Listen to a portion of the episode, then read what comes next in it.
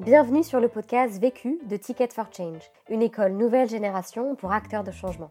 Dans ce podcast, tu entendras des personnes qui ont décidé d'utiliser les 80 000 heures de leur vie qu'ils vont passer au travail pour contribuer à la résolution des enjeux urgents et importants d'aujourd'hui, notamment la lutte contre les exclusions, la transition écologique et le développement des capacités de chacun. Ils ont soit créé leur propre projet, soit rejoint un projet existant. Leur point commun à tous, ils construisent une carrière qui a du sens et de l'impact et ils te donnent leurs meilleurs conseils suite au succès et aux galères qu'ils ont vécu sur des questions bien précises. Vécu est devenu le premier podcast collaboratif fait par et pour des acteurs de changement. En effet, depuis janvier 2019, nous formons des personnes à la réalisation des épisodes que tu vas entendre, pour faciliter le partage d'expériences entre acteurs de changement à grande échelle. Si tu as toi-même des apprentissages de ton propre vécu à partager sur la question traitée dans cet épisode ou des remarques en tête, n'hésite pas à commenter le podcast pour que toute la communauté en profite. Et si tu souhaites recevoir tous les jeudis le podcast vécu de la semaine dans ta boîte mail, tu peux t'abonner à notre newsletter. Tu retrouveras le lien dans le texte de description du podcast. On se retrouve jeudi prochain. En attendant, bonne écoute. Je n'ai qu'une question à vous poser. C'est quoi la question? C'est quoi le problème? Vécu À chaque galère, des apprentissages. Vécu Vécu, des retours d'expérience pour gagner du temps et de l'énergie. Je suis Mélanie Marcel, ingénieure de 28 ans et j'ai créé l'entreprise Socience qui est la première entreprise en Europe euh, spécialisée et reconnue en recherche et innovation responsable. Alors chez Socience, on essaye de remettre euh, le modèle de recherche scientifique au service du bien commun. On travaille avec tous les acteurs de la chaîne de recherche et d'innovation, donc euh, des entreprises industrielles mais aussi des centres de recherche et des financeurs de la recherche, des politiques. Et on a plusieurs programmes, notamment on met en lien euh, des scientifiques pour qu'ils travaillent avec des entrepreneurs sociaux euh, afin de répondre, euh, bah, grâce à la recherche scientifique, à des enjeux de société et des enjeux de citoyens. Alors le projet est né fin 2011, début 2012 suite à une expérience personnelle et l'entreprise existe vraiment avec des statuts déposés depuis 2014. Et dans mon équipe, euh, on est euh, environ six personnes et en fait on a des personnes qui sont chargées des, des programmes terrain avec les instituts de recherche et puis d'autres, une autre partie de l'équipe qui est plus en charge de tout ce qu'on va monter avec les grandes entreprises et les industriels dans les labos R&D privés. La question. Comment se sentir légitime sur son sujet? Le vécu. Mon expérience à ce sujet, en fait, moi j'ai lancé euh, une question dans le monde de la recherche qui finalement à l'époque en 2011 était assez peu posée, ou en tout cas pas en ces termes. Et du coup je me suis retrouvée, et avec Socience on s'est retrouvé à vraiment pratiquement créer un, un nouveau secteur. Et donc très rapidement j'ai été reconnue euh, comme experte sur cette thématique et sur ce sujet. Et en fait mon expérience par rapport à cette posture euh, d'expert, elle, est assez particulière parce que je suis une jeune femme, j'ai moins de 30 ans aujourd'hui, et je, je navigue dans euh, un monde finalement euh, d'hommes plutôt, qui en général ont euh, bah, plutôt la cinquantaine, qui ont une, déjà une carrière derrière eux, euh, une grande légitimité, et puis en général une carrière d'une trentaine d'années dans euh, des industries assez assez lourdes, assez masculines. Et donc j'ai une position assez particulière dans, dans ce monde-là. Ça m'arrive très régulièrement d'intervenir en entreprise et dans des grandes grandes entreprises à des niveaux finalement assez élevés, que ce soit en comité exécutif ou, ce genre de, de setting. Et en fait, je me souviens d'une conférence euh, chez un client.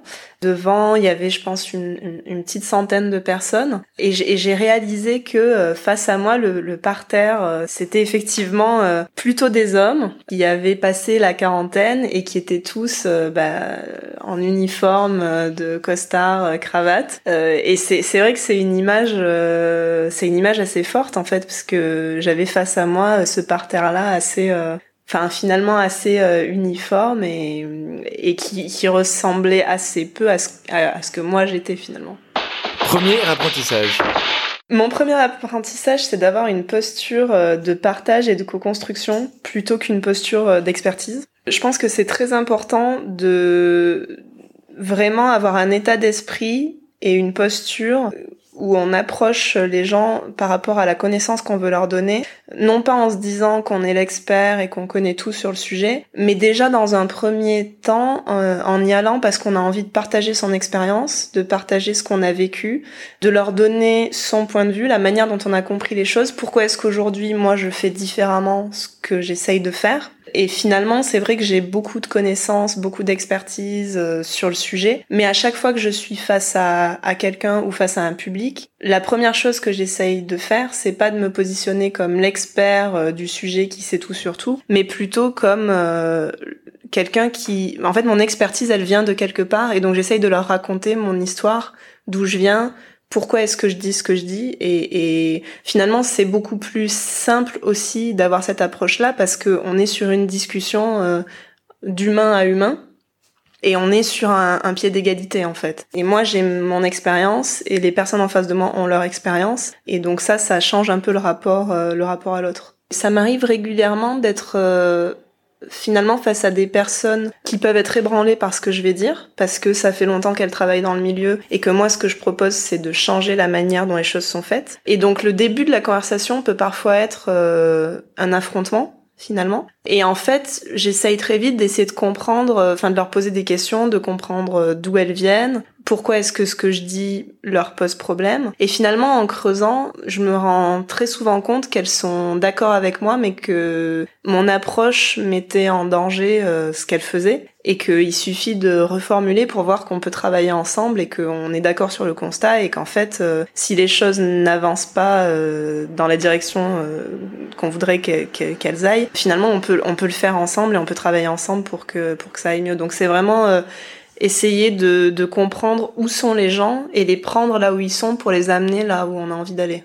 Par exemple, je vais, je vais présenter euh, la proposition du, changement de système scientifique euh, que je propose. Je vais pouvoir dire des phrases comme bah, aujourd'hui le système de valorisation euh, permet pas de répondre à des enjeux de société ou je vais exposer des choses euh, comme ça. Et si je vois que en face finalement la personne n'est pas d'accord, je vais poser une question extrêmement ouverte qui est bah, vous qu'est-ce que vous en pensez? Est-ce que c'est quelque chose que vous avez vu ou pas? Depuis combien de temps vous travaillez dans le milieu? Est-ce que vous avez vu une évolution? Et donc sans essayer de les influencer euh, essayer de mieux comprendre quel est leur point de vue sur ce, sur ce thème en fait. Deuxième apprentissage. Alors mon deuxième euh, conseil, c'est de vraiment connaître son sujet évidemment euh, d'expertise sur le bout des doigts et du coup s'y préparer et préparer des réponses euh, à toutes les questions qu'on pourrait vous poser. Alors moi, une manière très concrète que j'ai de faire ça, c'est que quand je prépare mes présentations et que par exemple je vais avoir un certain nombre de slides que je sais que je vais présenter, je fais pas vraiment exprès, mais j'ai toujours beaucoup plus de slides en annexe au cas où on me pose un certain nombre de questions pour pouvoir expliquer tout ce que j'ai dit auparavant et pour pouvoir euh, vraiment euh, finalement baquer ce que je dis avec des chiffres, avec des preuves, avec des rapports. C'est peut-être mon approche très scientifique euh, aussi, mais finalement ça me ça me rassure beaucoup parce que je sais que si je dis quelque chose dans ma présentation, des bonnes raisons de le dire et je le dis pas au hasard et que si quelqu'un veut en savoir plus, je vais toujours pouvoir lui donner euh, plus de matière. Et c'est vraiment aussi un moyen, enfin moi en fait je me suis rendu compte au fur et à mesure et depuis euh, les années, euh, enfin toutes les années où j'ai fait ces présentations, je me rends compte que c'est plus un moyen de se rassurer que quelque chose que j'utilise vraiment parce que très rarement on me fait aller dans mes annexes et en fait très rarement on me pose des questions ou ou on me titille sur ce que sur ce que j'ai dit donc je pense que c'est important de l'avoir déjà pour soi. C'est aussi important de l'avoir euh, pour pouvoir le sortir si besoin, mais c'est surtout important pour pouvoir se, se sentir mieux, se sentir à l'aise avec son discours, même si finalement, euh, enfin en tout cas moi mon expérience c'est que je l'utilise pratiquement jamais. Troisième apprentissage.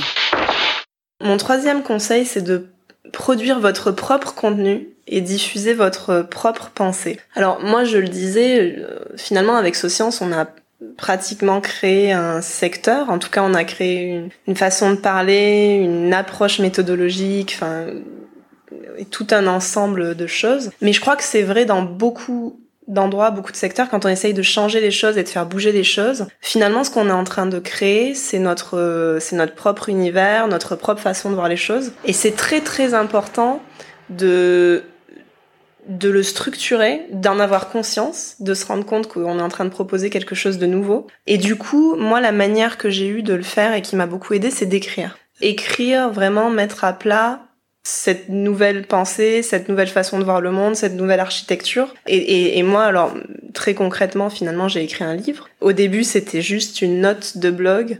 Et puis finalement, il y avait tellement de matière. Enfin, c'est une note de blog qui a fini par faire 7 pages. Donc c'était beaucoup trop pour euh, pour un blog. Et donc j'ai un éditeur qui m'a proposé euh, bah, d'écrire un livre parce qu'il y avait énormément de matière sur ce sujet-là. Et ça m'a fait beaucoup de bien parce que je me suis, j'ai pu mettre à plat mes pensées, j'ai pu me rendre, enfin les structurer et me rendre compte que j'étais en train de de de, bah, de créer une nouvelle architecture, un nouveau système. Et je pense que c'est très important déjà de le faire pour avoir quelque chose d'assez clair mais aussi de, de, le faire pour savoir que quand on présente aux autres son expertise et ce qu'on est en train de proposer, si on présente quelque chose de fondamentalement nouveau, euh, il faut vraiment en avoir conscience et être capable de d'expliquer comment on est arrivé à ce raisonnement-là. En mettant sur le papier ma pensée et mon raisonnement, en fait, ça m'est euh, arrivé de me rendre compte qu'il manquait un lien logique ou que finalement la conclusion à laquelle j'arrivais, si je faisais vraiment euh, le raisonnement euh, jusqu'au bout, bah c'était pas celle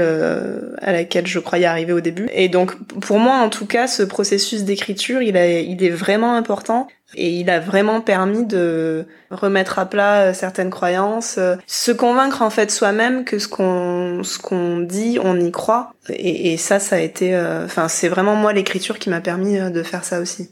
Moi, j'ai écrit un livre, mais je pense que chacun peut trouver sa manière de le faire. Ça peut être euh, des notes de blog, ça peut être euh, une série euh, de tweets ou une série de citations, mais ça peut aussi être des choses beaucoup plus créatives. Je sais qu'il y a des gens qui, qui enregistrent leurs pensées, donc c'est ça peut être une manière de le faire. Mais vraiment essayer de de mettre ça en fait en musique et de réussir à poser le, en fait, le cadre de pensée dans lequel on, on, développe son expertise et son analyse. Quatrième apprentissage.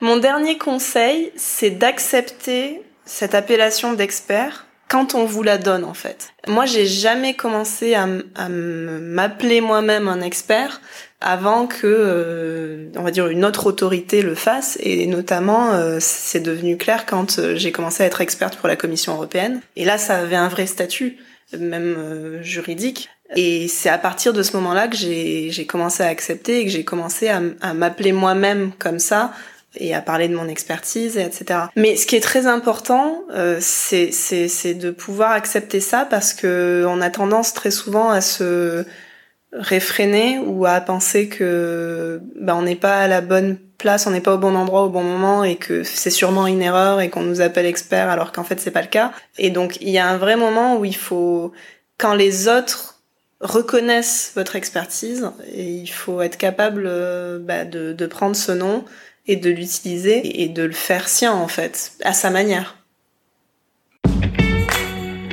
Conseil pour gagner du temps. Alors moi j'ai une astuce euh, très concrète pour gagner du temps. J'utilise beaucoup Google Agenda et en fait je crée des créneaux dans Google Agenda dans lesquels j'écris euh, bah, ce sur quoi je vais travailler et du coup je prévois euh, mes journées et mes semaines euh, sur la base de ces créneaux-là et en fait c'est extrêmement efficace pour moi, ça me permet de savoir quelles sont mes priorités et quand je tombe sur ces créneaux je fais ce qui a écrit et du coup j'ai pas besoin de réfléchir à qu'est-ce que je suis censée faire maintenant.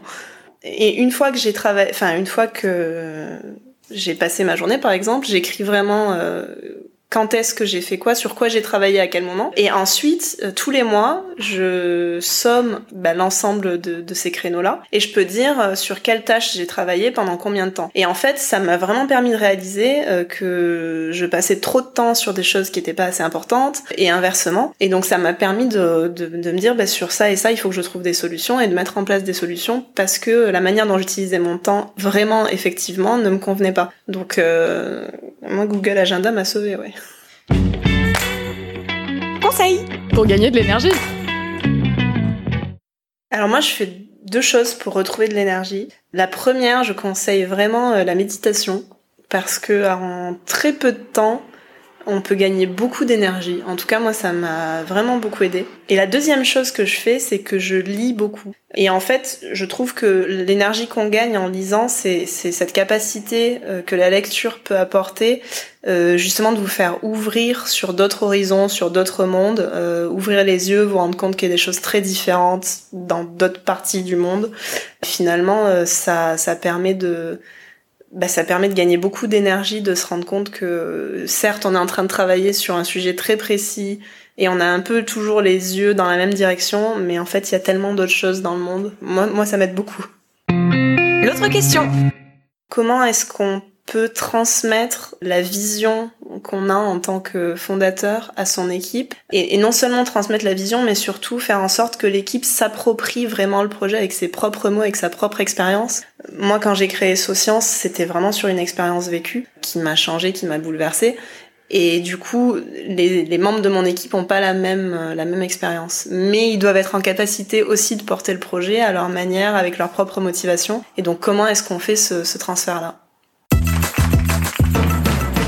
Vu, Vécu. vaincu. Pour plus de vécu, clique vécu.org. Voilà, ça répond à votre question Vécu. Buy ticket for change. Pour d'autres podcasts vécus et une méthode pour apprendre de ta propre expérience, rejoins-nous sur vécu.org. Et si tu aimes les podcasts vécus, n'hésite pas à nous le dire en laissant un commentaire étoilé depuis l'application où tu écoutes ces podcasts. À très vite!